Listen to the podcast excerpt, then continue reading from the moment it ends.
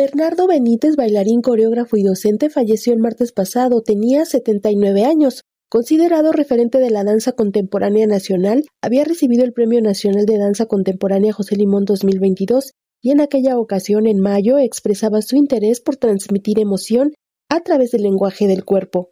Sobre cómo encontrar nuevas maneras de innovar la danza o de, de cambiar las dinámicas y las formas de comunicarse. Y esto lo he tratado de transmitir a través de, mis enseñanzas en las clases y también con las compañías con las que trabajo, que las compañías actuales que me piden muchas veces clases para sus compañías.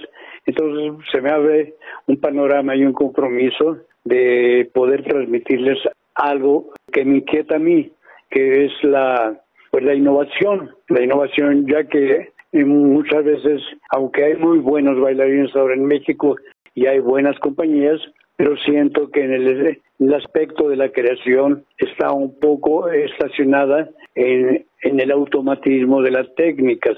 Originario de Michoacán, tuvo entre sus mentores a Raúl Flores Canelo y a Gladiola Orozco, directores del Ballet Independiente. Como bailarín, se presentó por primera vez en 1970 en el Palacio de Bellas Artes y como coreógrafo debutó con la obra Cuarteto siete años más tarde. Fundó la compañía Gato Danza Contemporánea.